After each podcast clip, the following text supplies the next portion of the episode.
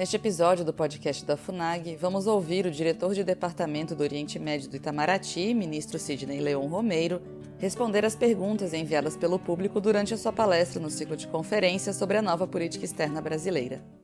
Nós é que agradecemos, foi excepcional, muito abrangente, muito completa, e nós já temos realmente aqui uma série de perguntas que nos chegaram pela FIEMG, a primeira delas do próprio senhor Fabiano Soares Nogueira, presidente do Conselho de Política e Mercado Internacional, da FIEMG, que nos acompanha sempre, ele é, menciona que o comércio do Brasil com os países árabes é diversificado em termos de produtos, altamente superavitário para o Brasil. Né?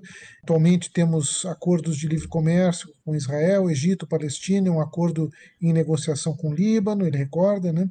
É, no ano passado, nosso saldo comercial com a região foi de quase 6 bilhões de dólares, né, com o Oriente Médio. E aí ele pergunta quais as possibilidades e os desafios para um entendimento comercial com os países do Conselho de Cooperação do Golfo. Obrigado pela pergunta, senhor Fabiano. Sim, nós temos acordos já em andamento, em funcionamento, em operação com o Egito, com Israel, com a Palestina. Estamos negociando ainda acordos com a Jordânia, Tunísia, Líbano e com o Conselho de Cooperação do Golfo também. Evidentemente, os processos de negociação desses acordos nunca são idênticos, né? É, há uma pauta variada, ela varia de país para país. No caso do Golfo, há o desafio, primeiro, da concertação entre esses países, são seis países que conformam o Conselho do Golfo, é, são países de, de, com pautas diferentes, de, de institucionalidades diferentes, de visões diferentes sobre as áreas que devem ser liberalizadas ou não. Da nossa parte também temos sensibilidade, eu acho que na, no caso da Argentina, no setor de petroquímico, há também alguma sensibilidade. Então, eu diria que, num primeiro momento, há esses desafios é, de concertação interna entre os dois blocos, e há também um, um, imponderável aí, que é a questão, é a crise que, que acontece no seio do, do, do Conselho do Golfo, envolvendo Catar e os outros países, que também funcionam como um grande obstáculo, né, um freio de mão puxado para o andamento dessas negociações. É, mas é, eu, sentimos, da nossa perspectiva, que essa aproximação com o Golfo vai criar uma nova dinâmica, vai criar um novo ímpeto no sentido de se acelerarem essas negociações. É um fato que na esteira de cada acordo negociado há um incremento de comércio em que ambos os lados venham a ganhar há um sentimento é, de frustração muito grande nos países do Golfo com relação a essa crise, todos eles, o Catar também, é, os Emirados Árabes, todos querem resolver essa situação o mais rápido possível e o Kuwait está fazendo um trabalho magnífico nesse sentido. Então a ideia é que, tão logo essa crise seja superada, é, essas negociações possam ser retomadas. Muito obrigado. Eu queria passar então para uma outra pergunta que recebemos também da FIEM, que do empresário René Vaquil. É, ele, ele tem 92 anos de idade, diz aqui, nasceu no Líbano é, e é pai do, do vice-presidente da FIEMG, René Vaquil Júnior. Ele informa, o que é uma coisa bem conhecida e interessante, de que há mais libaneses no Brasil do que no próprio Líbano, né? É, ou descendentes de libaneses, pelo menos, né? e que as estatísticas registram números elevados. Sabemos que cerca de 90% da comunidade que veio do Oriente Médio é libanesa aqui no Brasil, né? mais de 12 mil brasileiros uh, vivem no, no Líbano, Após as explosões de agosto último em Beirute e suas repercussões, inclusive a renúncia da totalidade do governo, o Líbano, segundo ele, praticamente desapareceu das notícias de imprensa no Brasil. É, aquele governo, então novo, contava com o apoio do Hezbollah, partido ligado aos xiitas do Irã, falava-se em corrupção, considerável desigualdade social no Líbano em decorrência da precária situação financeira, o país se vira obrigado também a recorrer ao FMI e encontrava-se em negociações com o fundo. Então ele pergunta como está o Líbano hoje, qual a estrutura de poder naquele país agora e quais são as perspectivas das nossas relações bilaterais Brasil-Líbano. Muito obrigado, obrigado pela pergunta. Bom, temos relações muito especiais com o Líbano, temos um carinho muito grandes com aquele país. De fato, o Brasil abriga a maior diáspora é, libanesa do mundo e esse fenômeno ele está traduzido em todos os uh, aspectos da vida brasileira, na cultura, nas artes, no empresariado, nas forças armadas, na diplomacia. É um motivo de grande orgulho para nós. Então, como disse o presidente Jair Bolsonaro, tudo que afeta o Líbano afeta também o Brasil. Por isso, é, nessa crise, na, nas explosões do porto de Beirute, agora em agosto, fomos bastante rápidos na constituição de uma missão humanitária, de ajuda humanitária ao Líbano, chefiada pelo ex-presidente Temer, ele mesmo um descendente de libaneses, é, no sentido de organizar, juntamente com a comunidade libanesa, de é, audir esforços para poder levar essa ajuda ao Líbano o mais rápido possível. Conseguimos é, mobilizar diferentes setores e levar alimentos, remédios, insumos, e, e acompanhamos com atenção desde então. Já houve duas conferências de solidariedade ao Líbano depois é, desses acontecimentos e somos, o Brasil é parte bastante ativa nessa ajuda. Bom, o Líbano é, é um, é um, tem um rico tecido cultural de religiões, né? Então, é, já depois da crise é, de 2019, das manifestações que tiveram em 2019, é, por mais democracia, por, por maior participação. É, tivemos também as explosões agora do Porto de Beirute. Os dois governos caíram na sequência desses eventos. Então, o grande desafio agora do país é a montagem do, de um novo governo. Quem está à frente, mais uma vez, dessa montagem é o primeiro, é o ex-primeiro-ministro Hariri, que está nesse processo interno de consultas com diferentes forças para poder montar esse ministério, levar o presidente da República para que ele é, endosse esse novo é, ministério. É sempre muito difícil esse, delicado, esse equilíbrio delicado do tecido social e religioso que acontece no Líbano, é bastante sensível, então essa montagem é sempre complicada. E há sempre esse temor de que a cada crise, de que a cada evento, como do Porto, como das manifestações do ano passado, derrubem os governos. Então, isso traz é, uma percepção de instabilidade é, de tempos em tempos. É, em função disso também, a economia libanesa ela vem se deteriorando nos últimos anos também, como reflexo também dessa instabilidade política e também pela, pela dificuldade em equilibrar as contas públicas e pelo reequilíbrio é, dos gastos governamentais.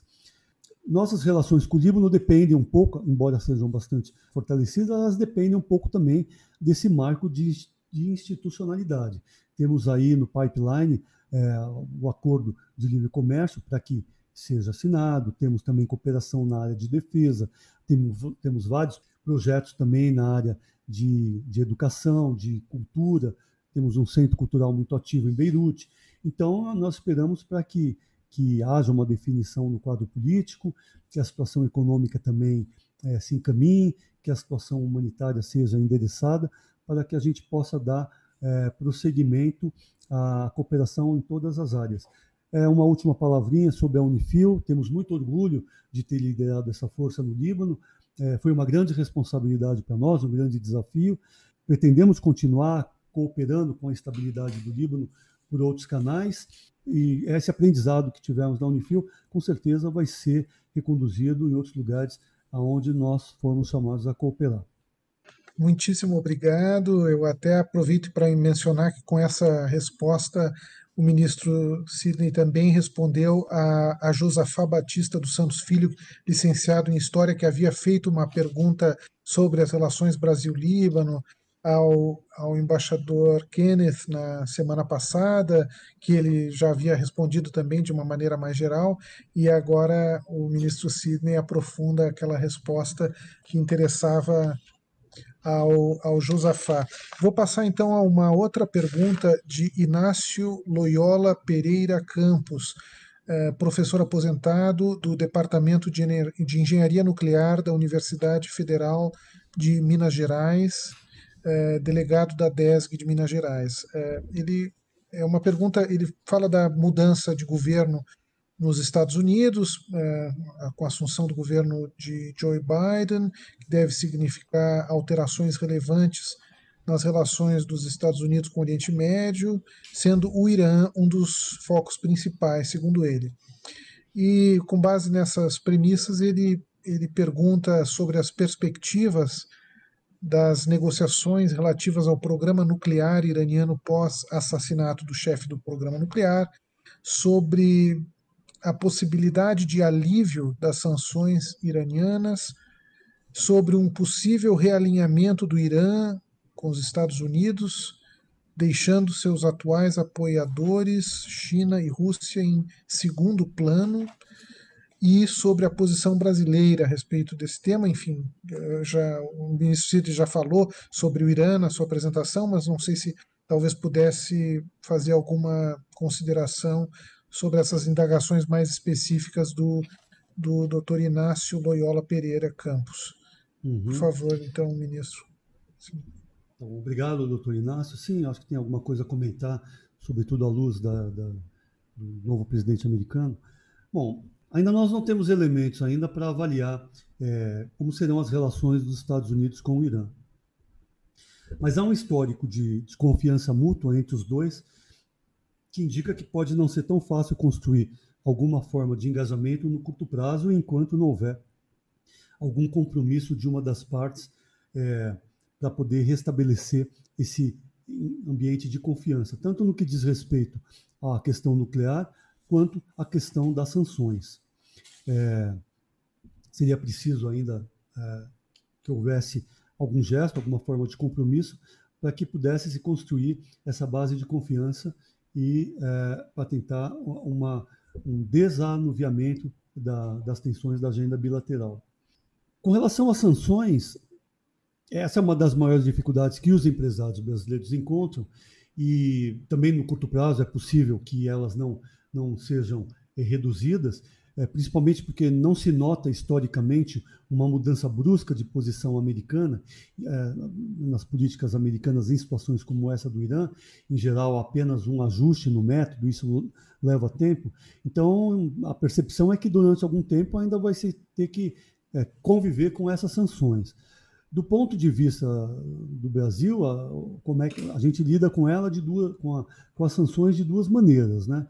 Existem duas alternativas. A primeira delas é a possibilidade das operações de barter, que não envolve transferência de recursos, elas podem ser operações entre mercadorias, desde que os agentes e desde que as mercadorias não estejam sancionadas. Então, é, alguma forma de operação tem sido feita dessa maneira para poder manter o comércio em níveis sustentáveis. A outra opção é também uma consulta direta ao FAC, ao Departamento de Tesouro americano, ao Office of Foreign Assets Control, é, indagando sobre é, a legalidade ou não de determinada operação.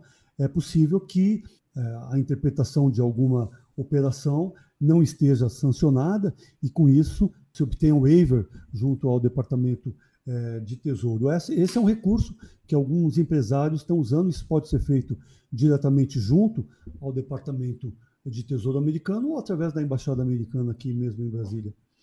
É, no que se refere a outra pergunta, acho que é, é com realinhamento é, do Irã com os Estados Unidos, parece um pouco improvável também, inicialmente, enquanto não houver um gesto de compromisso com uma das partes, né? É, ou então não houver um, é, um, é, uma construção de confiança é, mais palpável no curto prazo. O mais provável é que o Irã continue buscando apoio junto a outros países em outras regiões. A posição brasileira com relação à, questão nuclear é simples, né? É, é uma solução que atenda à preocupação duradoura de todas as partes interessadas na segurança do Oriente Médio e também que garanta o objetivo de não proliferação. Então, que, em primeiro lugar, que atenda os interesses de todos os países da região com relação à segurança regional e que contenha e que seja, é, que, que preveja a não proliferação. Perfeito, muitíssimo obrigado, é, muito completas as respostas. Eu queria passar então para uma pergunta da Marta Lassans, que nos acompanha de Belo Horizonte, chefe da assessoria estratégica internacional da FIEMG.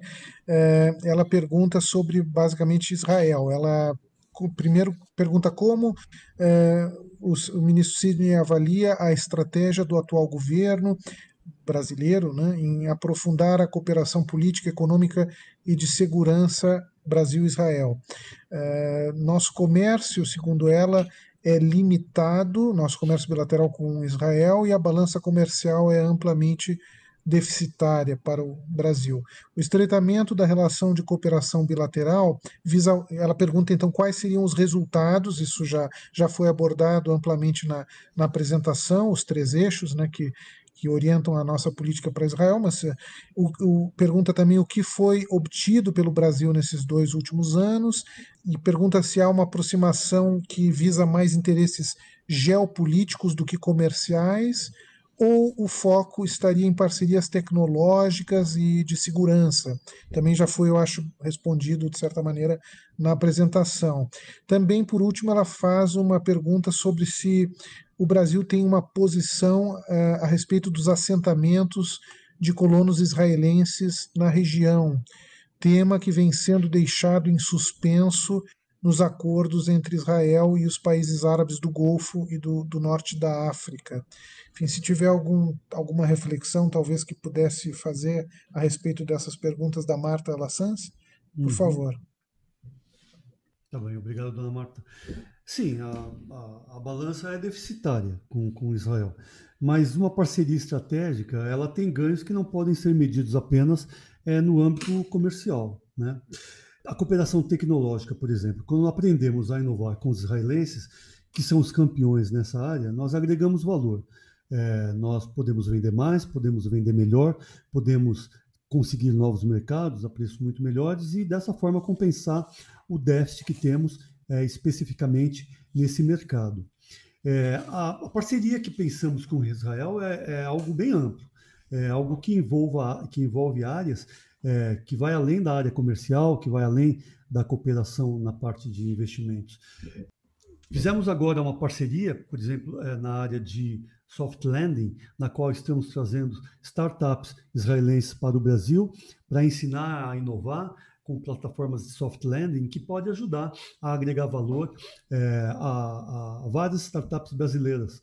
Então, é, é, uma dimensão que ainda temos a explorar. Na parte de educação, por exemplo, temos um, a intenção de dinamizar é, a cooperação acadêmica com Israel, que hoje está no número muito inferior daquilo que pode ser. De, 2000 a 8, de 2008 a 2018, por exemplo, tivemos aproximadamente 32 alunos é, da, da, do CAPES, eu acho, é, estudando em Israel. É, o governo israelense oferece anualmente 12, eles têm uma, um, uma população flutuante de 12 mil é, alunos estrangeiros, que em 2021 esse número vai dobrar para 24 mil alunos estrangeiros. Então, há uma vasta, é, um campo para podermos trabalhar nessa área de cooperação acadêmica entre instituições, em pesquisa, que podemos explorar. Segurança cibernética. Israel é uma superpotência é, na, no setor de segurança cibernética. Na visita presidencial de 2019, por exemplo, foi filmado, foi firmado um, um, memorando de entendimento entre o Gabinete de Segurança Institucional e a contraparte israelense, na, na, no sentido de que é, possamos atuar em conjunto na identificação de incidentes de cibersegurança, buscando trocar informações sobre a percepção de novas tendências ou de novas ameaças.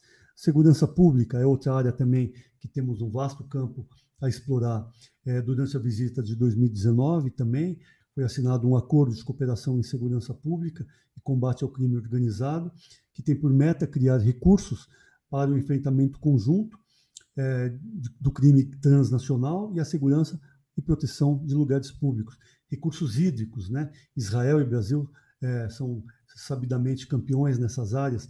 Temos também somos, o Brasil tem a maior reserva de água doce do mundo, também tem um, um amplo espectro a, a, a, cooperar nessa área. É, agricultura, Brasil e Israel são campeões, são, são potências agrícolas, cada um em seu segmento. A expertise israelense, por exemplo, com agricultura em regiões desérticas, traz enormes potencialidades de cooperação em áreas de interesse, em particular no semiárido nordestino. Com relação aos assentamentos, é um tema é muito sensível, é um tema delicado que afeta os interesses tanto de palestinos como israelenses e que deverá ser resolvido mediante negociação entre as duas partes. nós entendemos que esse é um dos, um dos, dos issues, dos itens principais das negociações de paz, e é por esse motivo que nós defendemos a retomada das negociações do diálogo entre ambos. Essa é a melhor maneira de resolver, de se encaminhar essa questão que é sensível para ambos os lados. Mas nós apoiamos que ele seja colocado mais rápido, que as negociações sejam retomadas para esse encaminhamento. Perfeito. Muitíssimo obrigado. Eu vou pedir a indulgência do ministro Sidney para uma última pergunta ainda de, de Peterson Rodrigues Pedrosa, na lista de planejamento e projetos da FIEMG. É, ele menciona que a infraestrutura é um dos maiores gargalos é, à competitividade da economia brasileira e entende que o capital privado é o principal agente financiador de projetos dessa de, de envergadura de, de infraestrutura, né? E ele pergunta então como o Itamaraty, o Ministério das Relações Exteriores, contribui, pode contribuir para, para a atração de recursos dos multibilionários fundos soberanos árabes para projetos de infraestrutura e mais especificamente em Minas Gerais, que é o interesse obviamente mais direto do senhor Peterson Rodrigues Pedrosa. Se puder então fazer alguma uhum. uh, reflexão a respeito, por favor. Uhum. Tá bem. Obrigado Peterson, é, pela pergunta. Essa é a nossa meta, esse é o nosso interesse. Né?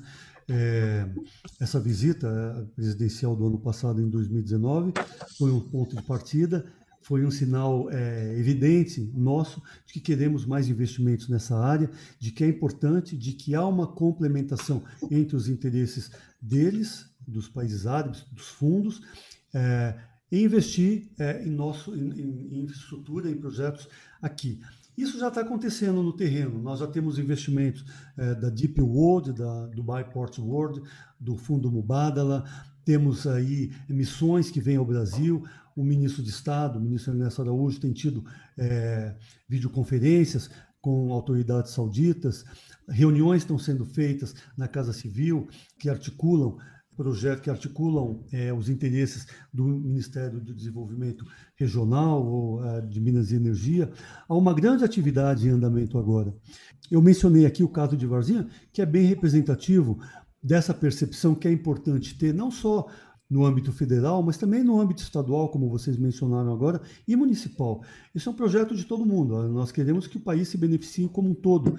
E é, é importante engajar todas as forças nesse exercício. Né? Então, essa iniciativa de, de Varginha, nós trabalhamos é, arduamente para conseguir que isso vá para frente, porque isso pode ser é, um ponto de partida para que várias outro, vários outros entes brasileiros também sigam esse caminho e se beneficiem desse cenário que é tão importante para ambos os lados. Né? Para eles que querem diversificar mercados, que querem sair desse eixo tradicional, Estados Unidos, Japão, Europa, querem mercados novos. É, é um casamento perfeito de interesses. É, então, nós somos, trabalhamos bastante, com, com muita disposição é, nessa área. É, recomendamos, se houver interesse da FIENG, em que fale com a nossa secretaria aqui do Itamaraty, que está encarregada disso, que é a secretaria que cuida da área econômica. Tenho certeza que, que vão é, dar o suporte que vocês necessitarem.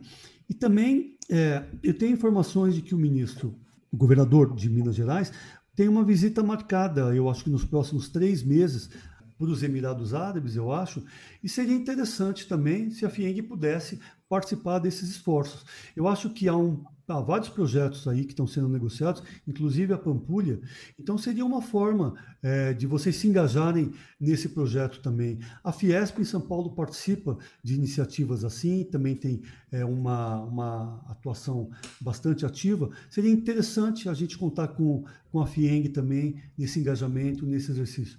Temos à disposição aqui no Itamaraty para ajudar no que for preciso. Muitíssimo obrigado. É, realmente foi um, um, privilégio. Acho que as, a, tanto a apresentação como as respostas, as, as perguntas foram muito ricas, muito completas. Eu até queria ler aqui um comentário que nos chegou de Eli Lages, da, do sindicato Sindilurb de Minas Gerais. Ele fala que o conjunto de conferências que nos foi ofertado pelo Ministério das Relações Exteriores foi de inestimável valia para o entendimento do xadrez representativo das questões comerciais e diplomáticas. Agradece então a oportunidade, deseja a todos que que 2021 nos traga recompensas pela segregação vivida em 2020.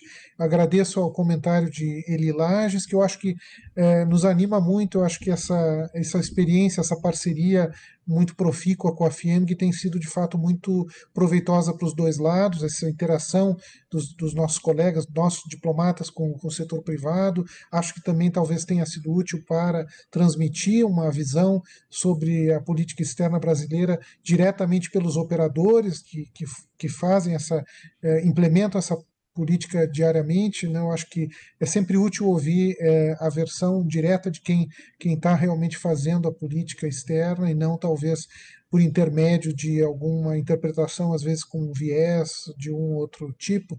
Né? Eu acho que é sempre bom que se possa escutar diretamente dos operadores e tirar suas próprias conclusões. E eu não podia deixar de recomendar uma vez mais a todos aqueles que queiram se aprofundar no estudo da política externa brasileira que façam o download do livro que foi publicado recentemente pela Fundação Alexandre de Guzmão sobre a nova política externa brasileira, que está disponível na nossa biblioteca digital, que é funag.gov.br biblioteca. É só entrar lá e esse, assim como outros 830 e poucos volumes, estão todos disponíveis para download gratuito, mas esse em particular eu recomendo porque é uma compilação muito rica de 58 textos artigos, eh, discursos, entrevistas do ministro Ernesto Araújo no ano passado. Nós estamos, inclusive, agora no momento, começando a trabalhar numa segunda edição sobre os, uma nova coletânea referente a este ano de 2020,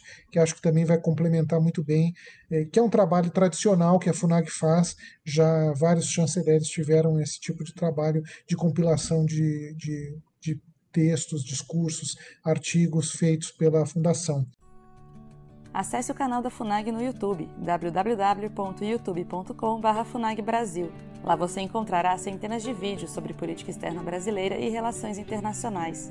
Acesse também a nossa biblioteca digital, com mais de 780 volumes para download gratuito, www.funag.gov.br/biblioteca. Acompanhe as atividades da FUNAG Brasil no Facebook, Twitter, Instagram e Flickr.